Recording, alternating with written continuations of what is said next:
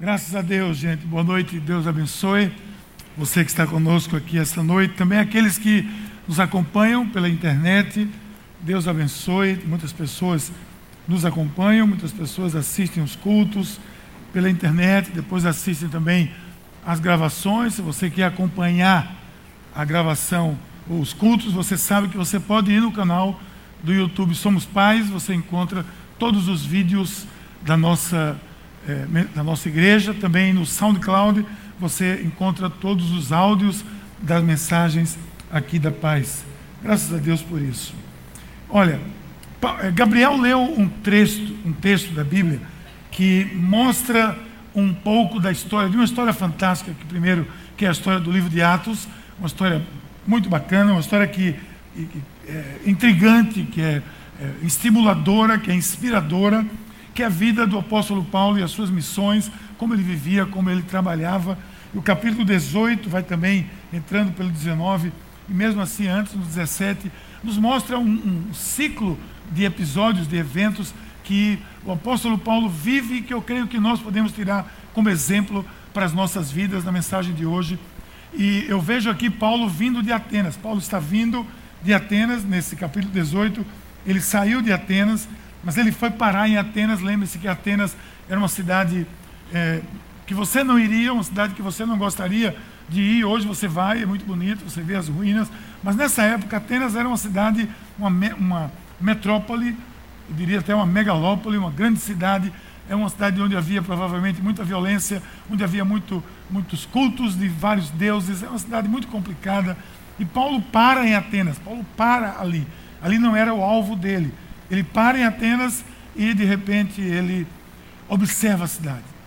Coisa que a gente deve fazer. Ele faz, ele observa a cidade, inquieto como ele era, ele simplesmente não se satisfaz em ficar ali naquela conexão, ele sai às ruas para conhecer o povo ateniense.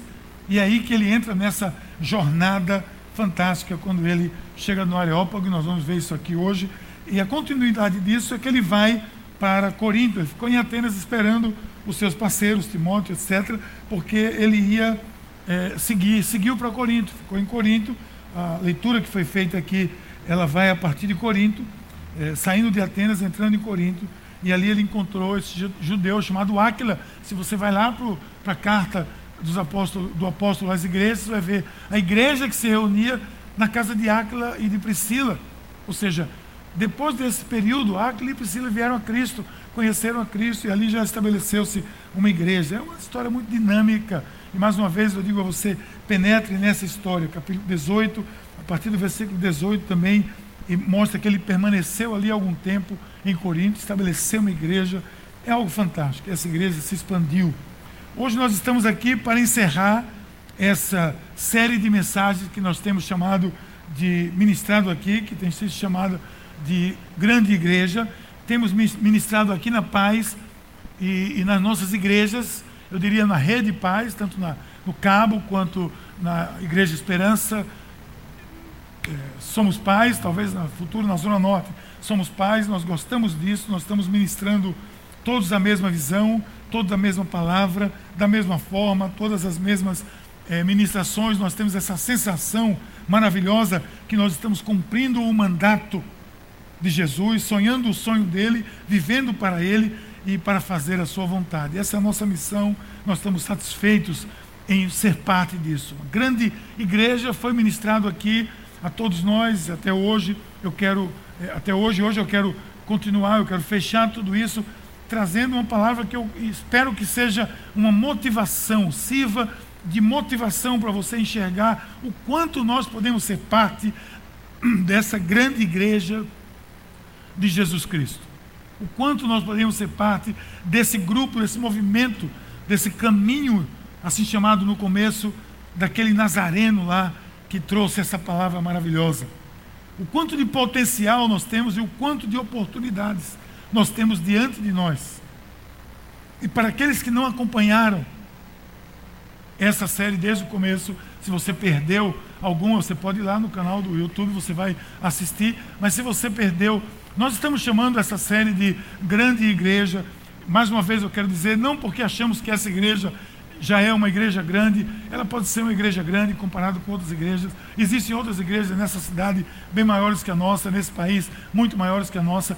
Mas nós entendemos que esse grande igreja é por conta do ser grande da igreja de Jesus Cristo, da grande missão da igreja de Jesus, do grande propósito, da, da, do grande impacto, da grande mudança que a igreja de Jesus Cristo propôs e trouxe à sociedade. Transformação. Por isso que ela é grande. E sabe de algo? Eu me sinto honrado. Eu me sinto uma pessoa honrada, um privilegiado em ter sido chamado, assim como você também foi chamado ou chamada por Deus para ser parte e usado por Deus na construção do que nós estamos chamando de grande igreja do Senhor. É o meu terceiro culto hoje. Tenho misericórdia da minha garganta, mas eu chego lá. Vocês sabem que eu sou um fã de carteirinha do apóstolo Paulo. Sou um fã, eu não podia, não, nós não podemos, ninguém pode. O cristão não pode deixar de ser um, um fã desse homem chamado Paulo. Esse homem é um exemplo, como eu disse, esse homem é inspirador, a sua história é inspiradora. Eu, eu me, me inspiro na maneira das suas palavras, da sua ação, na maneira que ele tratou a missão, da maneira que ele plantou igrejas, que ele ensinou a palavra, que ele montou estratégias. Paulo foi um estrategista. Se você ler com cuidado a história desse missionário abençoado, você vai perceber quão estratégico ele foi e a lição para nós, a maneira que ele enfrentava as oposições. Olha, nessa parte eu me deleito, porque eu vejo ele com uma sabedoria impressionante, uma maneira que ele aborda as pessoas que se opõem a ele. Não é à toa que ele foi o homem e continua sendo o ser humano que mais influenciou a fé cristã até os dias de hoje. Você sabe que quando eu morei lá em Israel, quando eu estive vivendo lá, eu, eu, ganhei um livro de presente que eu tenho até hoje aqui na minha biblioteca, um livro chamado Judeus, os Cristãos, Deus, Deus, os judeus e a história.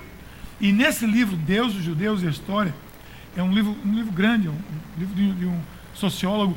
Ele chama Paulo de um de alguém que desvirtuou, como se fosse assim, um dos nossos garotos, que um dos nossos rapazes que levou essa mensagem de Jesus para outro caminho.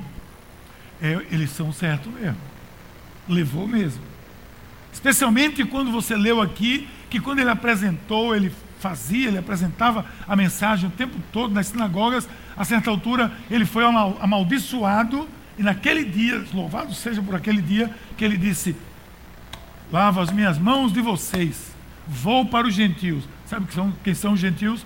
Fomos nós, graças a Deus ele chegou até nós. Nesse dia foi que a coisa tomou uma, um outro impacto, porque ele disse: vocês não querem nada com Jesus, muito bem, eu tenho quem queira, vou aos gentios.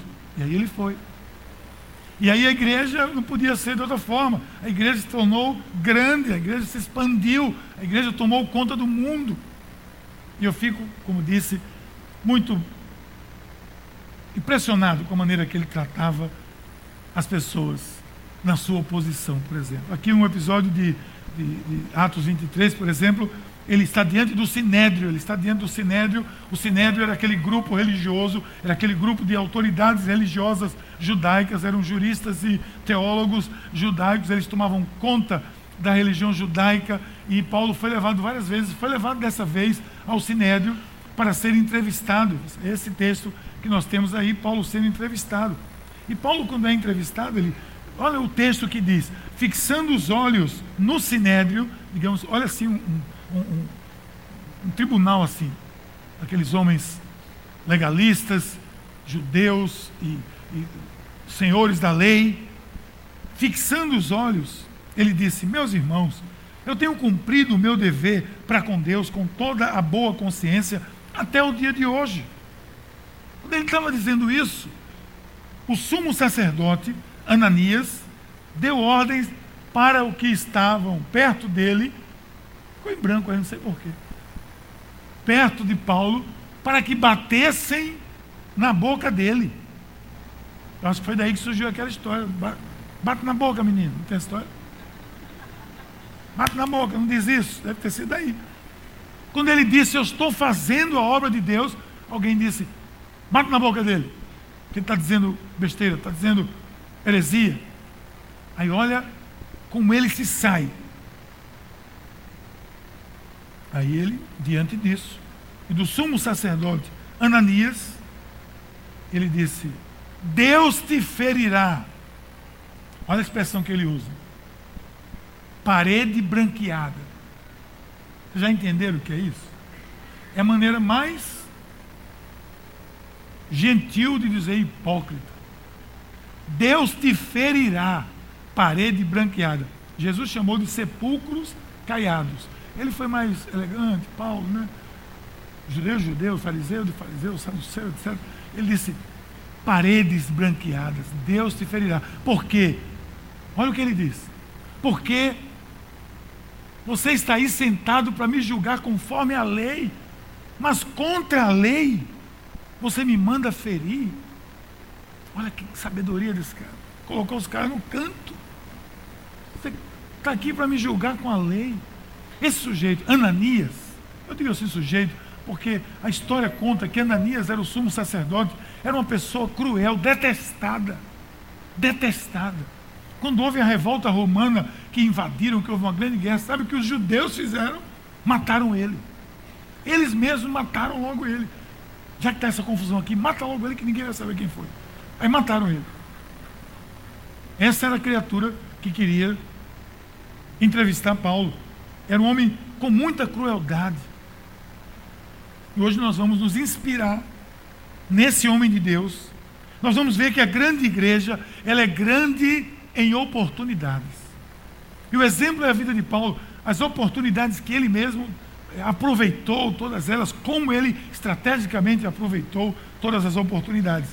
E ela só se tornou uma grande igreja porque pessoas como ele, como Paulo, enxergaram cada chance, cada brecha, cada momento como sendo único, oportuno para levar o amor de Deus a todas as pessoas. Sua vocação, entenda bem isso, a sua vocação é ser parte da construção da grande igreja do Senhor. Eu não vou dizer isso porque, mas eu vou repetir. Sua vocação é fazer parte da construção da grande igreja do Senhor. Não é a minha vocação. Não é a vocação de Gabriel, não é a vocação do pastor, não é a vocação do bispo, é a vocação da igreja do Senhor. É o chamado que nós temos. Mas o que fazer para que isso se torne realidade? Eu entendo que para construir, eu entendo bem isso, para construir essa igreja, eu sei que eu preciso, eu tenho consciência disso, que eu preciso seguir o exemplo de Paulo, mas ser estratégico. Por exemplo, eu preciso ser grande em ousadia e investir em vidas. Eu preciso ser grande em ousadia. Eu preciso ser ousado e investir em vidas. Nós não estamos investindo em outra coisa como igreja, senão em vidas. O que é a igreja de Jesus Cristo? Todos sabemos, você sabe, não é isso, não é essa estrutura, não são esses instrumentos, não é o ar-condicionado, não é esse prédio, não é nada disso que nós temos aqui, não é sequer essa cruz, não é absolutamente nada. A igreja de Jesus Cristo somos nós, na é verdade. Claro que nós precisamos de tudo isso, nós temos estrutura para avançar mais estrategicamente, mas essa é a igreja. E nós, por isso, nós investimos em tudo que for preciso para que as vidas possam conhecer o amor de Deus.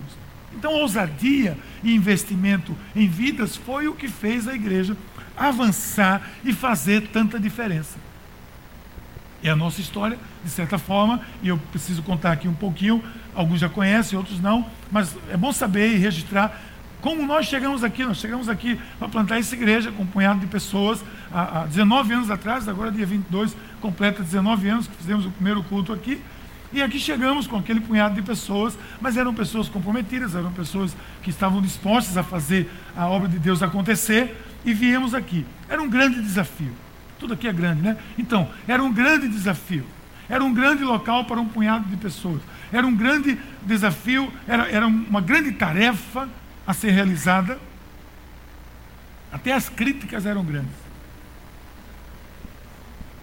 Mas nós aqui viemos, chegamos aqui com a disposição de construir a igreja do Senhor. Fizemos a inauguração, uma grande festa, a grande Babilônia caiu, a cidade ficou sabendo, saiu nas, nas, não era redes sociais, ó, naquela época, sabe o que era? Coluna social. Você precisava sair na coluna social.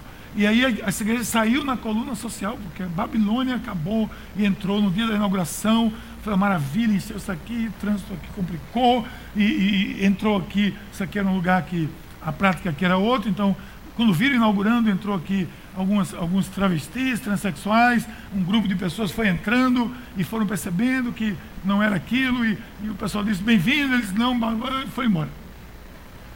E aí iniciamos a igreja aqui do Senhor. Mas o Deus sempre foi maior do que tudo que nós tivemos aqui, graças a Deus. Então nós acreditamos que, que nós poderíamos construir algo diferente do habitual. Nós poderíamos construir algo, e temos feito isso a cada ano, ajustando, mudando, para alcançar as pessoas com o amor de Deus, porque o nosso alvo é alcançar pessoas. Então, ousadia nunca faltou, a paz. Mas entendemos que nós precisamos estar atentos e ser mais ousados. Você sabe que essa igreja foi a primeira igreja nessa região toda a usar é, projeção audiovisual. Ninguém usava isso. Aí eu disse um dia, saiu esse negócio do projetor, era um alvo, era uma coisa tão cara nesse mundo, um projetor, que era algo tão distante, que a gente usava aquele retroprojetor. Você lembra? É com a transparência. Aí tinha pessoa que o ministério era passar a transparência. Você, você é, não é Valéria, não tinha esse ministério? Tinha. Era passar a transparência. Revezava, toda semana tinha que. Qual é o seu ministério? Eu passo a transparência. Eu sou dessa época. Você está rindo porque você não é dessa época, mas eu sou. Fazer o quê? E nós dissemos, não, nós vamos, vamos botar um projetor aqui, mas vamos usar isso não apenas para passar letra de música, vamos usar audiovisual, vamos usar imagens, vamos usar tudo isso, porque eu aprendi nos cursos de comunicação que eu fiz que quando você é, é, escuta alguma coisa, que você vê, que você registra, como você pode fazer, que você tem aí o seu gás, se quiser fazer, você tem uma possibilidade de até em 72 horas você guardar quase 70% daquilo que você viu.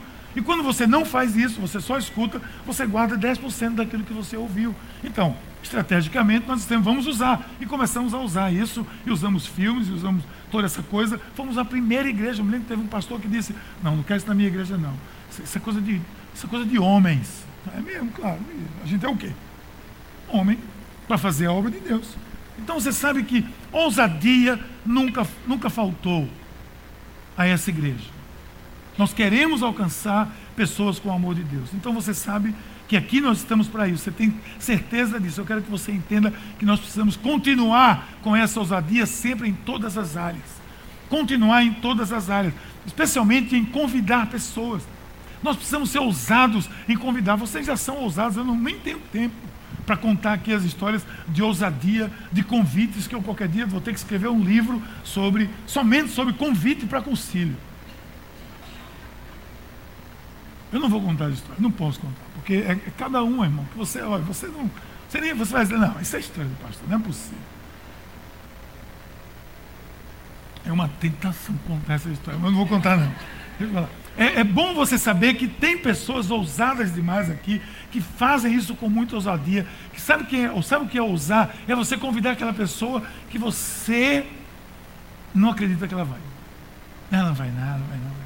Mas vou convidar. Convido, não convido, convido, não convido, convido. Convido. A pessoa chega lá, você é capaz de dizer assim, eita, tu veio mesmo, foi.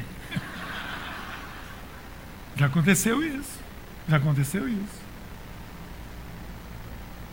A mesma ousadia que Paulo teve quando saiu pela costa do Mediterrâneo, plantando aquelas igrejas. Ele queria ver o amor de Deus espalhado em todo canto. E nós, da mesma forma, queremos, queremos ver o quê? Queremos ver isso. Então veja como ele era ousado em convidar as pessoas. O que é que ele escolhe? Atenas. Escolhe, não, ele parou em Atenas esperando os irmãos. Ele está ali, vou repetir. Está ali, começa a observar a cidade. Ele era pouco inquieto, né? Paulo era um sujeito tranquilo, ele vivia em cima de uma rede, observando a banda passar. Então ele olhou a cidade e disse: Não, vou fazer alguma coisa, vou sair para a rua. Saiu para a rua. Foi aonde? Exatamente onde o povo religioso se reunia, que era no Areópago. Atenas era, era tão temente a Deus, aspas, bem grande, está filmando filme aqui, aspas, bem grande, era tão temente a Deus, ou aos deuses, que eles tinham um altar ao Deus conhecido. Sabe por quê? Porque eles não queriam cair na possibilidade de estar, de deixar um altar a um Deus que eles não conhecessem e a cidade não ter o altar. Então, e aquele Deus? Coloca um altar. E aquele? E se a gente não souber, a gente vai estar pecando, esse Deus pode castigar a gente. Então, inteligentemente, alguém disse: façamos o altar ao Deus desconhecido. Resolveu a parada. Resumiu 3 em 1, 4 em 1, 5 em 1, 10 em 1 ali. É o altar ao Deus desconhecido. Porque se um Deus dissesse, onde está o meu altar em Atenas? Está ali, Senhor Deus. O altar a Deus desconhecido. Aí Paulo procura o quê? Veja a oportunidade desse cara. Ele procura o quê? Esse lugar. E chega lá, eu, eu posso imaginar ele chegando estrategicamente, diferente de alguns crentes, que se chegasse nesse lugar, o que é que um crente às vezes ia dizer? Aquele crente que você conhece. O que é que ele ia dizer? Queima Jeová. Era. Era.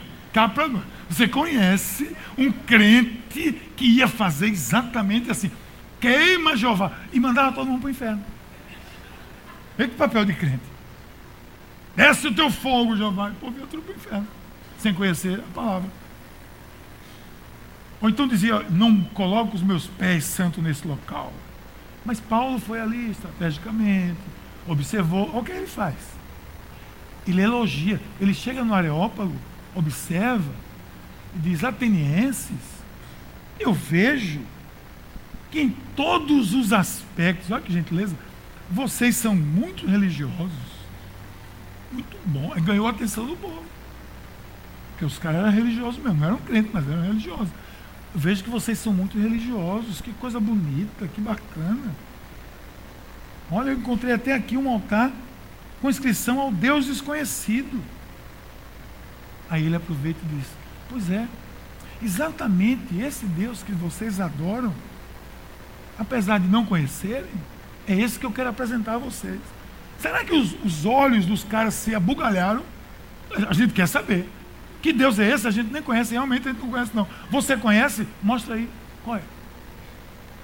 Estava conversando com o Gabriel ontem. Eu recebi um livro de presente ontem, de, que fala da história de uma. Da, aquele caminho do, de São Tiago, né? E tem o caminho de São Francisco. Pessoas fazem aquela peregrinação. O caminho de São Francisco são 350 quilômetros em 25 dias. Você vai meditando. Imagina a viagem que tem nesse negócio. Né? Você anda, para na pousada, uma estalagem. Mas eu fiquei imaginando assim, estrategicamente, veja que local para você levar o amor de Deus. Você bota uma mochila, bota uma roupa daquela deles, os caras lá, tudo, e sai no meio deles lá, fazendo a caminhada também. Porque eu perguntei a uma pessoa que fez a de São Tiago, eu disse, o que é que vocês fazem? Eu disse, não, quando para, de noite, para, uma estalagem, todo mundo janta tal, e depois tem um momento onde todo mundo vai compartilhar suas experiências espirituais. Olha que massa, que coisa boa. Aí você vai, crente. E você, Miguel, e você, Gabriel? Qual foi a sua experiência? Mas eu, eu conversei com Jesus. Todo mundo vai dizer, como? Pois é, eu, eu não, tenho, não sei se eu tenho condições de fazer 350 quilômetros em 25 dias, mas em 5 dias eu faço uns 5 e paro numa estalagem dessa para poder compartilhar com esses viajantes e dizer assim, eu falei com Jesus ali. Como assim? Aí você entra. Paulo fez isso, ele pegou a oportunidade e fez aqui, vocês são religiosos.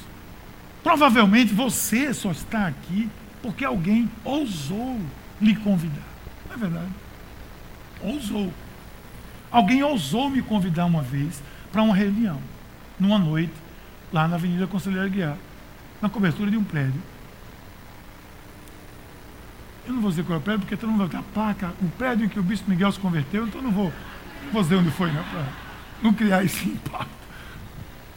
Alguém me convidou, um amigo meu muito querido, me convidou, Miguel, vamos lá numa reunião, eu fui. Nessa reunião, eu entreguei minha vida a Cristo. Nessa reunião, Jesus tomou conta da minha vida e a partir daí tudo mudou, tudo foi diferente e agora e por aí vai. Ou seja, alguém ousou me convidar. Não sei nem se ele acreditava que eu ia ou não, mas ele ousou me convidar. E eu fui. Alguém ousou convidar você. Você está aqui porque alguém ousou convidar. Eu me lembro que eu fui uma vez surfar com o Beto Chalaça e André convidou, André nosso amigo comum. Ah, vamos surfar. Mas vai um pastor, um amigo meu que é pastor. Aí Beto disse, Ih, é um pastor? Daqui para lá vai ser.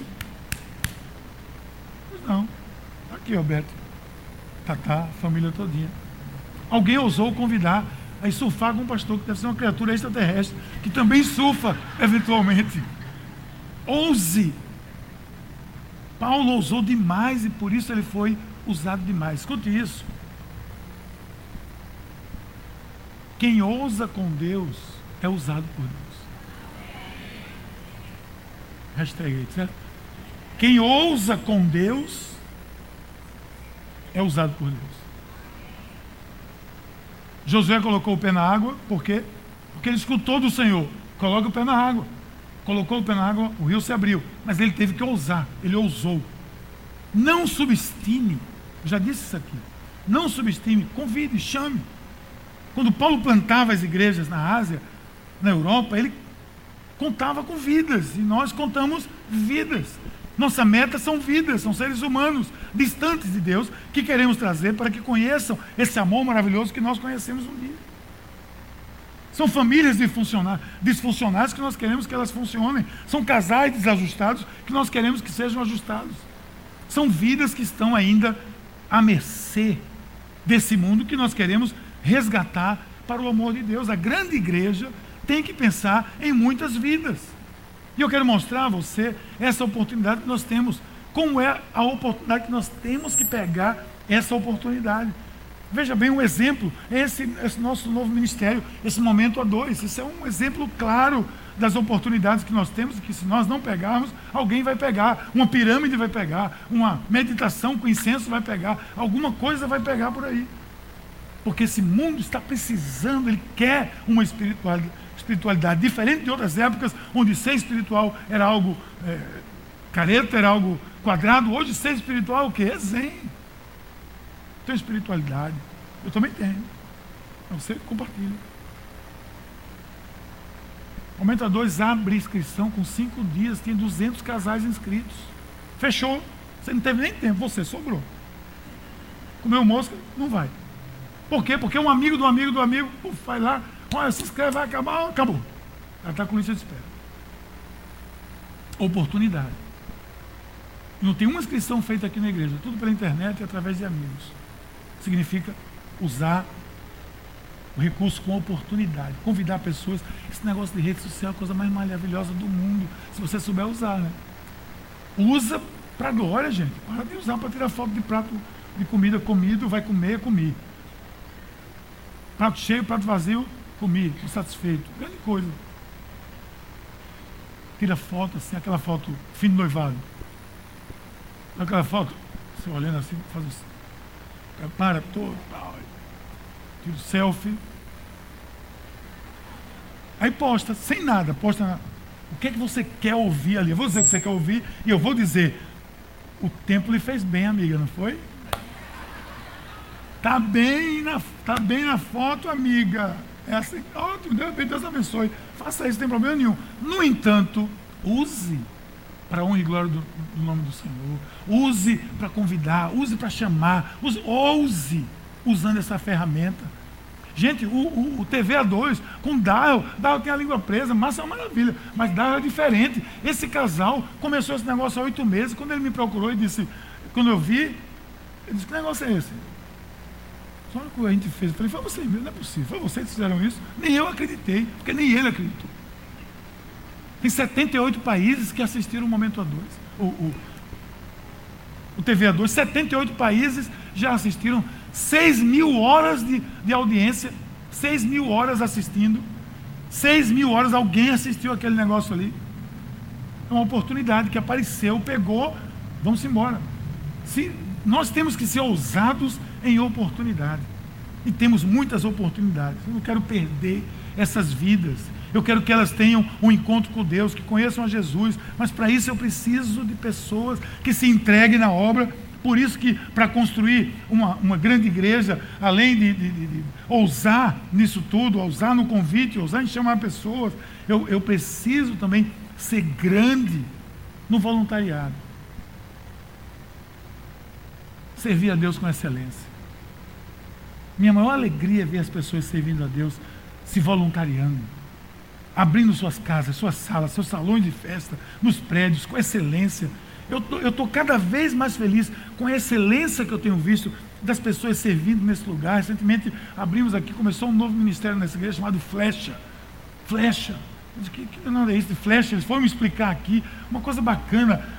Xandão com a sua esposa, com a turma lá da Casa da Esperança, com 12 horas do louvor, Leila. Mostraram um projeto que me encantou. Falei, coisa linda, que, que coisa bacana. Publicitário, gente está com seus talentos aí usando. Vamos lá, por quê? Porque isso é aproveitar, ser voluntário, servir com excelência. Paulo fez isso, Paulo era um voluntário texto de Atos 18, que você leu aí, que nós lemos, diz que ele encontrou um judeu chamado Áquila, natural do ponto, que havia chegado da Itália, porque foi expulso da Itália, com sua mulher, Priscila. E Paulo foi vê-los. Por que ele foi ver? Vê a identificação, vê a oportunidade. Ele era fazedor de tenda, ele era voluntário, ele construía tenda, vendia para manter ele e os seus companheiros na missão.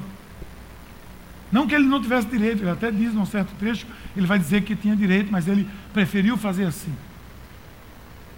Priscila e Áquila depois foram líderes da igreja. Ele chegou, visitou a casa de Priscila e Áquila, e se você ver o texto, ele visitou o vizinho. O vizinho era o chefe da sinagoga, ele ganhou o vizinho para Cristo com toda a sua família, porque ele servia e ele era voluntário. Veja o que ele fazia, veja a abrangência do ministério desse homem. A força do voluntariado é o que constrói, é o que salva, é o que impacta esse planeta de uma maneira que nós não podemos imaginar. Nas grandes causas, nas grandes tragédias, você vê a força voluntária, especialmente a força voluntária cristã, às vezes não nominada, não nominada, não claramente dita, essa é uma força cristã, essa é a igreja presente, mas está lá, muitas vezes, Médicos Sem Fronteiras, e apoiadores e grandes instituições. A nossa igreja tem um fundo de desenvolvimento, de, de apoio a, a, tragédias, que participa ativamente desses, desses momentos da sociedade. Por quê? Porque são voluntários, são pessoas que querem servir a Deus, querem transformar esse mundo. E Paulo escreve: Não cobicei prata nem nada, minhas mãos supriram minhas necessidades e as dos meus companheiros. Ele era um voluntário. Ser um voluntário na obra de Deus deve ser visto como um grande privilégio. Um grande privilégio. Uma grande igreja deve e precisa ser rica em força voluntária. É uma placa aqui bem grande. Nós temos vagas. Precisamos de pessoas que queiram, por exemplo, ministério infantil. Nós precisamos de pessoas que entendam que o ministério infantil não é um lugar para deixar as crianças. É um lugar onde nós ministramos para as crianças. Nós não depositamos crianças ali, nós ministramos.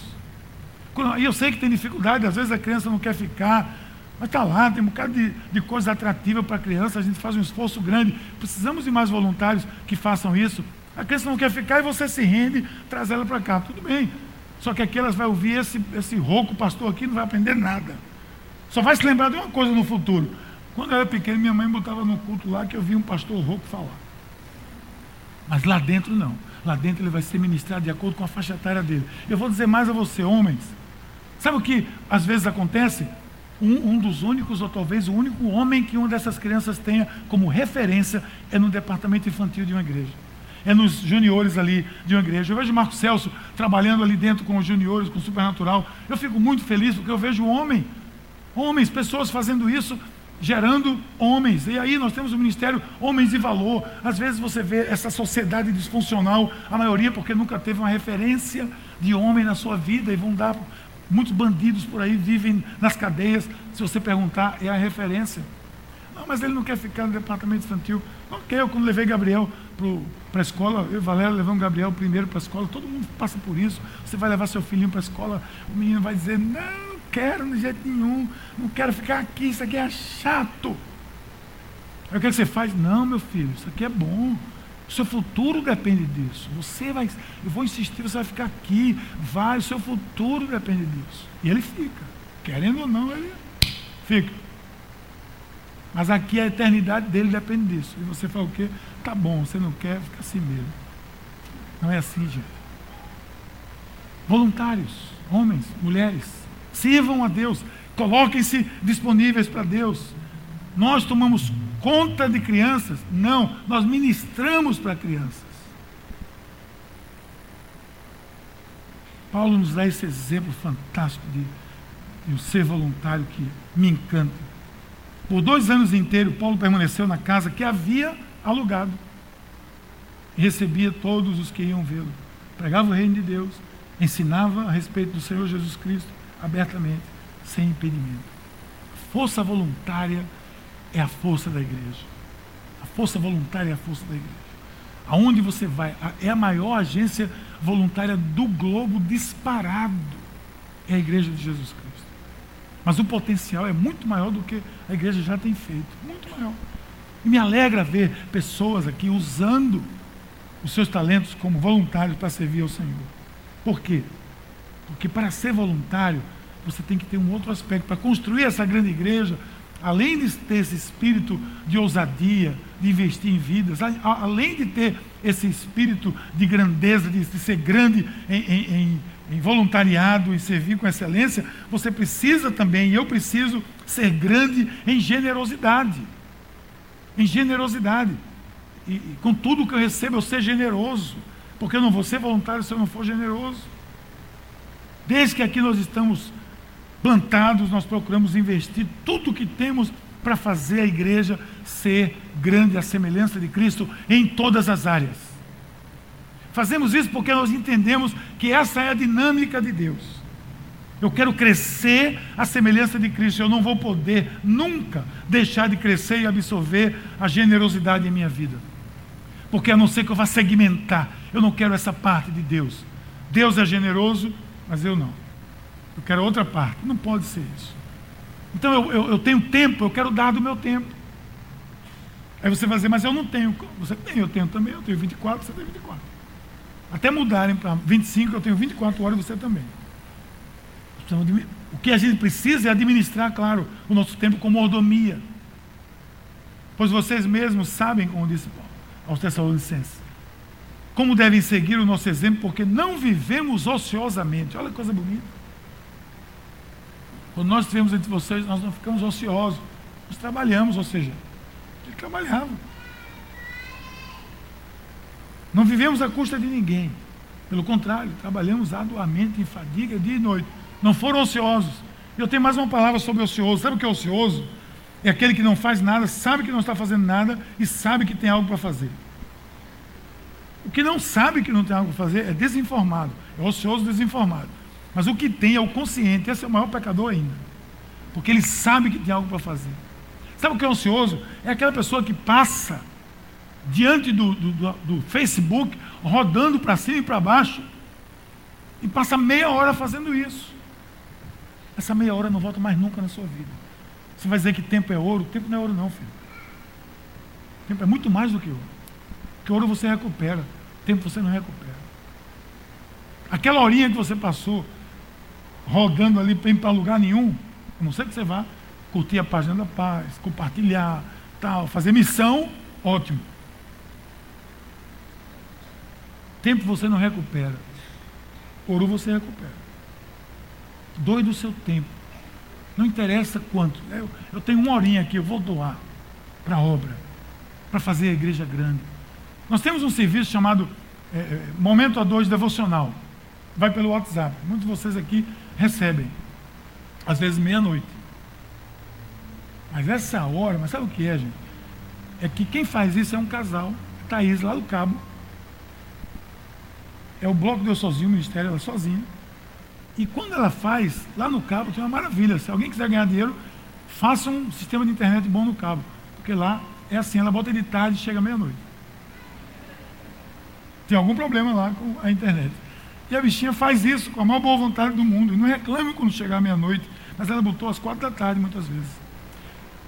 Mas ela gasta aquele tempo dela, ela direciona aquele tempo dela para fazer isso. Coisa bacana isso. Alguém servindo, aquele tempo que tem, servindo. Seu talento, onde está seu talento? Doe do seu talento. Uma igreja grande se constrói com talentos disponíveis. Talentos na prateleira não nos interessa, claro que não talentos disponíveis, diplomas nas prateleiras, não interessa. Veja o currículo de Paulo. Quem era Paulo? Ele disse: Se eu quiser confiar em mim mesmo, eu fui circuncidado ao oitavo dia, pertencente ao povo de Israel, tribo de Benjamim, hebreu de hebreu, fariseu quanto à lei, quanto ao zelo, perseguidor da igreja, quanto à justiça que há na lei irrepreensível. Mas isso, o que para mim era lucro, hoje eu considero como perda. Isso não tem valor nenhum para mim. Ele dizia: Eu quero usar meu tempo para servir a causa dessa grande igreja do Senhor. Use seu talento para retribuir a Deus a sua vida salva naquela cruz. Eu me alegro com os talentos que eu tenho visto nessa igreja serem colocados disponíveis. E, e, e me, me causa muitas vezes emoção ver como pessoas têm servido com seu talento aqui, como têm buscado, se interessado em servir, usando o seu talento, cumprindo o seu mandato cultural, que Deus que lhe deu esse talento, Deus que lhe capacitou, use-o para a honra e para a glória do Senhor, use-o para transmitir o seu amor. Não permita que isso seja apenas algo que vai lhe fazer ganhar dinheiro. Deus abençoe com isso. Você vai ganhar dinheiro, mas o seu talento provavelmente pode fazer com que você ganhe muito mais do que isso. Ganhe para a obra de Deus. Dentro, falando de dinheiro, doe dos seus recursos, são recursos financeiros, quando nós aqui eh, colocamos. Escute isso aqui bem. Olha, deixa eu te falar isso aqui. A sequência é essa aqui. Ó. Deus deu o seu filho, seu filho deu a sua vida, sua vida me deu vida, e essa vida precisa dar algo a essa causa, para que essa cadeia de generosidade se estenda. Por isso eu entendo que chamar você para dentro dessa cadeia, para cuidar da obra de Deus, para investir na obra de Deus, ser generoso e generosa com a obra de Deus, é dar a você nada mais que um privilégio de ser um contribuinte com a obra do Senhor. Um dia, você vai dizer assim: Eu fiz parte daquela igreja, eu fiz parte da, da paz, da minha igreja, quando ela ainda tinha 1.700 membros. E eu construí, ajudei a construir essa igreja. Eu ajudo a construir essa igreja. Nós poderíamos colocar uma placa aqui, como a prefeitura faz. Essa obra é construída com recursos do seu dízimos e oferta. Mas a prefeitura, a gente precisa dizer isso porque todo mundo aqui sabe que esse que a obra de Deus é feita com os nossos recursos que nós doamos. Por isso que Paulo diz: há mais felicidade em dar do que em receber. Você nunca vai compreender isso enquanto não tiver um coração generoso para com a obra de Deus. Milhares de reais têm sido investidos nessa igreja e nas suas extensões, e tudo isso apenas para ver a obra avançar, para ver mais pessoas conhecendo o amor de Deus. Mas para isso, eu ainda tenho mais. Você precisa ser grande, eu preciso ser grande em minha vida de oração. E Paulo era esse grande estrategista, tinha uma visão fenomenal, tinha uma percepção fantástica, mas ele sempre menciona onde começa as coisas na vida dele. Orando orando pelas pessoas. Sempre me lembro de vocês em minhas orações, orando por pessoas. Você é líder de célula, ore pela sua célula. Você ore pelas pessoas, interceda por vidas. Coloque isso no seu coração. Não se constrói uma grande igreja se não se começar de joelhos. Em tudo que você faz, faça de joelhos. Interceda pelas pessoas que você está trazendo, tentando mostrar o amor de Deus. Seja estratégico, faça uma lista, mencione nomes. Veja nesse texto como Paulo diz: Por essa razão, desde que ouvi falar da fé de vocês, que tem no Senhor Jesus, do amor que demonstram para com todos os santos, não deixo de dar graça a vocês e mencioná-los em minhas orações. O que significa isso? Obrigado, Senhor, pela vida de de Priscila, obrigado pela vida de Áquila, obrigado pela vida de Apolo, obrigado por esses irmãos que têm feito a obra crescer, abençoe eles e abençoe aqueles que estão vindo. Oração estratégica. Orando pela sua célula, orando pela, orando pela multiplicação. Coloque alvos, está aqui, ó, a nossa camisa. Eu me fiz de modelito hoje, não encontrei ninguém melhor. Eu mesmo me fiz de modelo para essa camisa estou vestindo ela, eu vesti a camisa de propósito hoje nos três cultos. Esse é o nosso alvo. Nosso primeiro alvo para ser alcançado, 100 células, nós queremos alcançar as 100 células, estamos trabalhando para isso. Hoje aqui nós vamos ter mais uma célula se multiplicando, aliás, duas células se multiplicando aqui hoje, porque nós queremos alcançar, nós temos alvo.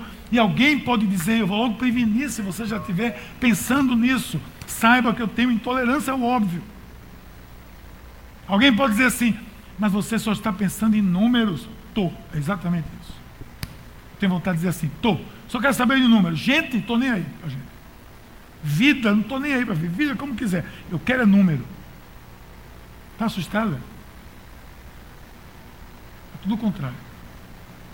Porque eu não tolero quando a pessoa chega para mim, ah, você está pensando em número? Eu tenho vontade de dizer assim, é, só. Só estou pensando em número. Pronto. Eu sou pastor para pensar em número. No entanto, eu penso no número. 100. O que é que 100 representa? 100 reais representa o quê?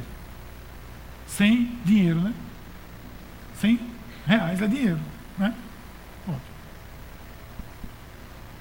100 bola representa bola, o número 100 bola. Tudo é matemática, gente. A vida é matemática.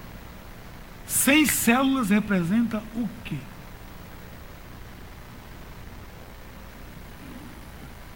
Representa 100 casas, recebendo em média 10 pessoas que serão em média mil pessoas, semanalmente nas casas, ouvindo, conhecendo do amor de Deus. Essa é a nossa meta, de trás para frente. São mil pessoas, no mínimo, recebendo o amor de Deus em 100 casas, que está nessa camisa escrito com 100 células. Entendeu agora? Você tem contra isso alguma coisa? Se tiver, diga. Se você não tiver, está comigo. Nós estamos juntos nesse processo. Eu digo isso porque às vezes as pessoas têm medo de números, sabe? Eu não tenho medo nenhum de números. Nunca gostei, nunca fui, eu sou engenheiro por acaso, mas eu nunca gostei disso. Mas nunca tive dificuldade. Porque Paulo diz assim: Eu sigo para o alvo, para a soberana vocação que ele foi chamado. Qual é a soberana vocação dele? Levar pessoas a conhecer o amor de Deus. Qual é a minha soberana vocação? Levar pessoas a conhecer o amor de Deus. Qual é a sua soberana vocação? Levar pessoas a conhecer o amor de Deus. E que danado tem um problema de você dizer: eu quero levar esse ano 50 pessoas a conhecer o amor de Deus e correr atrás dessa meta. Qual é o problema disso? Não tenha medo. Não tenha medo. Aqui não, nem a meta de Dilma, não. Desculpe, presidente, na sua meta foi muito confusa. Nós não temos meta, quando alcançar a meta, a gente dobra a meta. Aqui não é assim. A nossa meta são 100. Quando alcançarmos, dobramos para 200. Aí sim, aí está certo. Nós temos uma meta.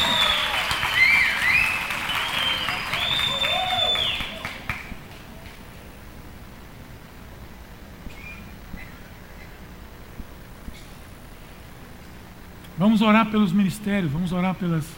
Vamos interceder. Nós vamos plantar aqui uma, iniciar um, ainda assim, se Deus quiser, um, um, momento de vigília nas estações. Cada estação tem uma vigília que a gente vai chamar de concerto de oração, com muito louvor, uma coisa bonita que a gente está planejando. Aguardem aí, porque nós cremos que assim é que se faz. Quer ser uma grande, uma grande igreja? Comece de joelhos. Essa é a oração estratégica da igreja.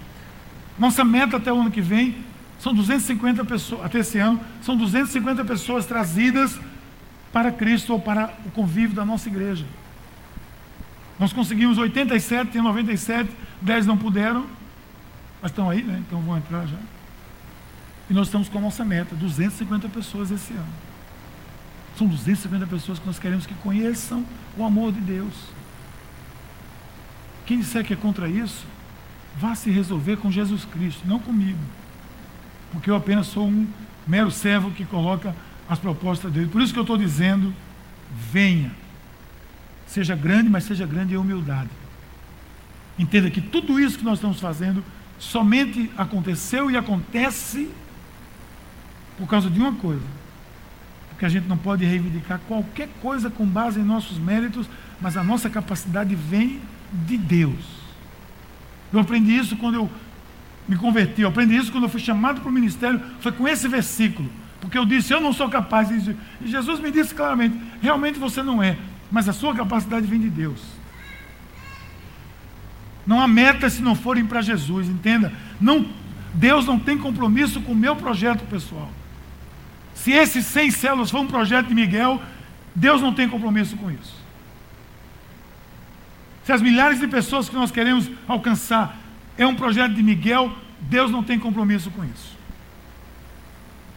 Mas Paulo, que sabe que tudo o que está fazendo tem a mão do Senhor, ele dá essa palavra. Certa noite, o Senhor falou a Paulo em visão: Olha, o que, é que ele estava fazendo para o Senhor fazer? Falar com ele. Estava orando, né? Estava em oração. E a Bíblia diz que o Senhor falou com ele em oração, dizendo: Não tenha medo.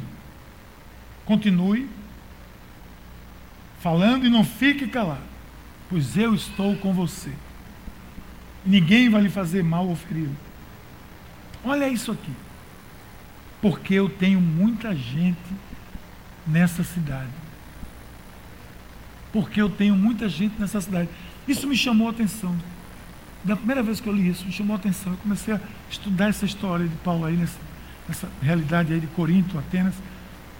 Ele disse, Paulo, você não vai. Não sai daqui agora não. Tem muita gente nessa cidade. Eu tenho muita gente aqui ainda. Essa cidade aqui ainda tem muita gente que essa igreja vai alcançar. Essa cidade, esse grande Recife ainda tem muita gente que essa igreja quer alcançar. Eu interrompo aqui para dizer assim: no fim de tudo que Deus nos diz, de fato o que importa, está certo, o que Deus nos diz é importante, mas o que faz a diferença, o que é relevante, é o que eu faço com o que Deus me diz. Deus já me disse muitas coisas que eu não fiz. Qual foi a relevância disso? Nenhuma. Deus já deve, deve ter lhe dito alguma coisa que você não fez. Qual foi a relevância disso? Nenhuma. Aí eu vejo aqui quando, nesse trecho aí, diz assim: ó, Porque eu tenho muita gente nessa cidade. Assim, esse assim diz tudo. Assim. Paulo ficou ali durante um ano e meio ensinando a palavra de Deus. Esse assim é a decisão. Esse assim é a atitude. Esse assim é o mover-se. Esse assim é quando eu disse, vou fazer isso, porque o Senhor me disse, tem muita gente nessa cidade, então vá pregar. Vou pregar. Está compartilhando com, com a irmã Sônia. Cadê a irmã Sônia ali? Eu compartilhei com os líderes essa semana um, um, uma palavra que Deus me deu. Sônia, aqui das Débora, da nossa Débora, daqui a pouco a gente está chamando ela de Débora, e não de Sônia. Irmã Débora, que é Débora. Ela disse que ficou tão impactada com aquilo que Deus tinha falado, que ela foi pelo meio da rua, encontrou um grupo de pessoas da prefeitura aí, e ela se sentiu incomodada, eu tenho que falar para essas pessoas, e parou o povo e falou do amor de Deus. Eu sou uma Débora, que Débora é essa? Débora que ora pelos seus filhos, introduziu e pregou o evangelho para aqueles é, funcionários lá da prefeitura, no meio da rua. O que, é que ela fez? Ela usou, ela ora, que ela é uma, uma Débora, ela colocou, mas isso foi o assim. Ora, se Deus está dizendo isso, assim Sônia vai tomar atitude. Assim Miguel vai tomar atitude. Assim Miguel vai abrir a igreja na Zona Norte. Assim a Igreja da Paz vai abrir um ponto missionário não sei aonde. Assim nós vamos enviar um missionário não sei para onde. Isso é atitude. Assim eu vou me levantar da cadeira e vou começar a agir. Assim ficou ali um ano e meio. Esse assim é a consequência da palavra recebida, é a tomada de decisão em seguida. Eu estou aqui com vocês, ministério de oração, ministério de intercessão, ministério de cura, bênção. Mas imagine que só fizesse isso, fique intercedendo o tempo todo, orando o tempo todo. E o assim, assim eu me levanto e vou pregar o evangelho. É assim. Aí vem o concílio, o concílio está evangelizando. Preciso assim, porque eu preciso, então eu vou me sentar e vou orar. Ou seja, há uma integralidade nessa mistura da missão. Esse foi o assim de Jonas. Assim Jonas fez o quê? Foi para Tarsis, para o outro lado. Desobedeceu a Deus. Assim Moisés fez o quê? O que é que Moisés fez? Não, eu sou gago, eu não consigo, não vou fazer isso não. Foi embora, fugiu, depois que Deus chamou ele de volta. Mas assim também foi Josué quando atravessou o Jordão. Assim também foi Josué quando destruiu Jericó, na força do Espírito Santo. Assim Paulo ficou em Corinto, ministrando por um ano e meio, porque o Senhor disse: Tenho muita gente ainda nessa cidade. E eu acredito que Deus tem muita gente ainda nessa cidade, que é a fatia que Ele reservou para a nossa igreja alcançar. E nós temos que ir em busca alcançar e tornar essa igreja A igreja do Senhor e também essa igreja cada vez maior. Eu já disse, grande igreja é um grande movimento. Não se preocupe aonde nós vamos colocar pessoas. Não tem quase lugar aqui vazio. De manhã não tinha quase lugar vazio. De tarde, a segunda parte ali tinha, aqui já não tinha quase lugar vazio. Não se preocupe com isso. Eu dou um jeito. Mas nós precisamos desse assim, assim de mudança de atitude, de fazer da igreja do Senhor algo impactante, algo que chame os olhos, algo que cative, algo que o mundo queira ver e diga: eu preciso estar nesse lugar. Tem alguma coisa aí que cativa, tem alguma coisa aí que é séria, que leva pessoas. Mas para isso eu tenho que ser ousado. Eu tenho que fazer, investir em pessoas, eu tenho que ter essa postura. Ah, não me deixe falar não, gente. Vamos acabar com isso aqui que todo mundo quer ir embora. Aliste-se, essa é a palavra de hoje. Aliste-se. Você quer ser um líder de célula? Mas eu não. Mas, mas peraí.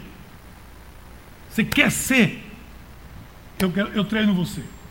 Nós vamos treinar você para ser um líder de célula. PDL dia 12, compareça, venha.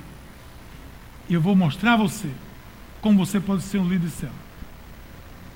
Vou mostrar a você como Carol e Gugel, que estão ali sentados para vender perfume, para dar uma parte para Casa da Esperança, uma parte para Matias, fazer a obra. Vou mostrar a você como eles chegaram aqui, se tornaram líder de célula, e agora a célula dele está com problema. Com problema, porque não cabe mais ninguém na casa dele. A igreja da Zona Norte já está lá, daqui a pouco a gente chega com a estrutura. Já tem a célula tabernáculo, tem a célula 2, daqui a pouco vai ter a 3, a 4 e tem mais gente e aí chega lá. Mas se você quiser, nós vamos treinar você. A célula piedade, a 2 triplicou. A célula plenitude vai multiplicar hoje. Esse é assim que me encanta. Aliste-se com ousadia. Aliste-se. Participe. Sendo voluntário, sendo generoso, orando estrategicamente, sabendo que tudo que nós fazemos na dependência dele, está na vontade dele, na dependência dele, nós vamos fazer segundo a orientação do Senhor, como estamos fazendo. Essa é a grande igreja do Senhor que nós ainda temos nessa cidade. E nós vamos ganhar. Lá no fim de Atos, Paulo diz aos próprios judeus, ele diz: Eu tenho uma mensagem que vocês ainda vão ouvir, vocês ainda vão crer. Paulo já sabia. Se vocês não creem ainda não, mas vão crer ainda. Venha para a construção dessa grande igreja. Não deixe passar nenhuma oportunidade na sua vida para construir isso. Eu quero orar com você agora. Pai querido, nós queremos te agradecer, Senhor, porque Tu tens sido tão generoso conosco, tu tens mostrado a tua graça nesse local. E nós pedimos que a tua mão, Senhor, abençoadora, não se afaste desse lugar. Que a tua misericórdia seja conosco, que nos dê a ousadia que precisamos, que nos dê a capacidade que precisamos, a disponibilidade, o voluntariado, a vida de oração e a humildade para reconhecer que Nada disso aconteceu e acontecerá. Se não for pela tua presença e exclusiva dependência nossa de ti, Senhor, no nome de Jesus. Amém.